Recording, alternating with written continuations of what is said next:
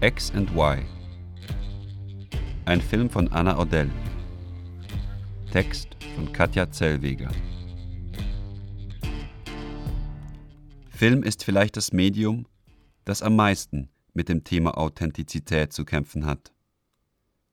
Im postmodernen Realitätstheater eines Milo Rau beispielsweise ist man sich als Zuschauer durchaus bewusst, dass ein Stoff, sogar wenn irritierend autobiografisch und persönlich, am nächsten Abend aufs Neue glaubhaft inszeniert, vorgetragen, reenacted wird. Theater lebt vom Live-Erlebnis, das allen eine inszenierte, aber beglaubigte Authentizität vorführt. Das Medium Film hingegen, insbesondere natürlich der Dokumentarfilm, steht für einen anderen Blick auf die Realität. Dokumentation von realen Menschen, realen Orten, realen Geräuschen gehören dazu, mit den entsprechenden filmischen Mitteln. Gleichzeitig ist aber Kino paradoxerweise die Illusionskunst schlechthin in ihrem Versuch, der Realität so nah wie möglich zu kommen. Wie dem auch sei, Realität ist ein Faktor im Kinofilm, Kunst ist der zweite. Und das irritierende Spiel mit diesen Faktoren macht die schwedische Künstlerin und Regisseurin Anna Odell fruchtbar.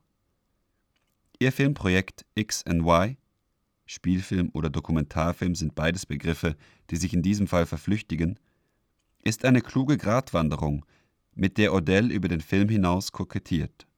Das tut sie, indem sie sich selbst und den in Schweden sehr bekannten Schauspieler Michael Persbrandt als Protagonisten einer Versuchsanordnung verpflichtet. Der Versuch soll nichts mehr oder weniger als das Konzept von Geschlechtsidentität zu erforschen, genauso wie die absolute Wahrheit. Beides ist besonders schwer zu fassen, wenn es sich wie in diesem Fall um öffentliche Personen handelt. Er ist der Inbegriff einer gefährlich attraktiven und starken Männlichkeit, der viele Drogen- und Alkoholexzesse hinter sich hat. Sie als Künstlerin mit dem Hang zu irritierenden Projekten, wie etwa einem öffentlich inszenierten Nervenzusammenbruch, dessen Kunstpotenzial gerichtlich beglaubigt werden musste, oder ihrem früheren Filmprojekt The Reunion, worin Odell ehemalige Klassenkameraden mit nachgespielten Mobbing-Szenen aus ihrer Schulzeit konfrontierte.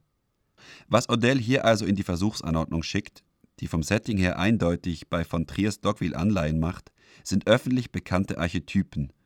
Ein Alphamann und eine übergeschnappte Künstlerin. Beide eher narzisstisch. Är du attraherad av mig? Jag väljer att svara på hur det var innan du kom hit. Är det okej? Nej. Den yttre bilden. Varför skulle det vara okej? Jag frågade om du var attraherad av mig. Jag tror att både män och kvinnor går igång på dig. Ja, jag vet inte vad du pratar om. Jag frågade ju dig om du var attraherad av mig. Der Wahrheit dieser, so typischerweise am Geschlecht aufgemachten Protagonisten will Odell im Film mit alter Egos näherkommen. Darum werden je drei Schauspielende verpflichtet, einen Aspekt der Protagonisten Anna und Michael zu vertiefen und während der ganzen Zeit im Studio nicht den Charakter zu verlassen. So sitzen sich also neben Original Michael und Anna beim Frühstück je drei alter Egos gegenüber. Eine ängstliche, eine sexuelle und eine künstlerische, intellektuelle und logische Anna, sowie ein gefährlicher, triebgesteuerter, ein rationaler und ein theaterliebend kreativer Michael. Det där är totalt out of character det där. Och det som är så bra är att ingen kommer att få veta vad som är verklighet och vad som är fiktion. Dieser hochkarätige Cast hat nun die Aufgabe, sich einzufühlen in die Rollen und im Studio, das über mehrere Tage genauso wie die Rollen nicht verlassen wird. Die alter Egos und das Original schlafen im selben Bett. Sie proben und pröbeln ohne Skript, dessen Existenz Odell stets bestätigt, aber sich weigert, es auszuteilen. Jag känner för att onanera. Nu, det här blev jävligt intressant.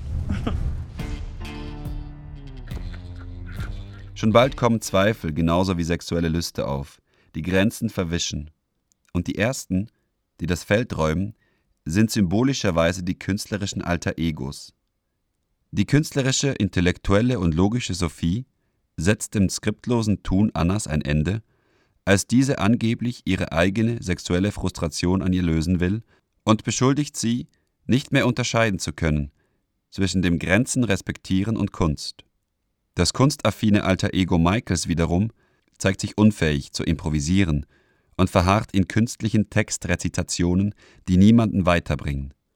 Spätestens als Anna in der zweiten Studiosession schwanger ist und von einem Kunstbaby spricht, beginnen alle an ihrer Projektvision und ihren Fähigkeiten als Regisseurin zu zweifeln. Und spätestens hier entpuppt sich X und Y als sehr kluges und lustvolles Spiel zwischen Weeklo und Big Brother, zwischen Realität und Fiktion, zwischen öffentlicher und privater Identität, zwischen Exhibitionismus und Experimentierfreude. Kurz, X and Y ist so künstlich wie künstlerisch. X and Y ist absolutes Metakino, das neben allem anderen einen kritischen Blick wirft auf weibliche Regiearbeit, die schneller in Frage gestellt wird als männliche, genauso wie auf Produktionsprozesse, die mehr auf Skripte denn auf künstlerische Intuition setzen. En eh, jävla bra film helt enkelt. War marks. X and Y. Ein Film von Anna Odell. Text von Katja Zellweger.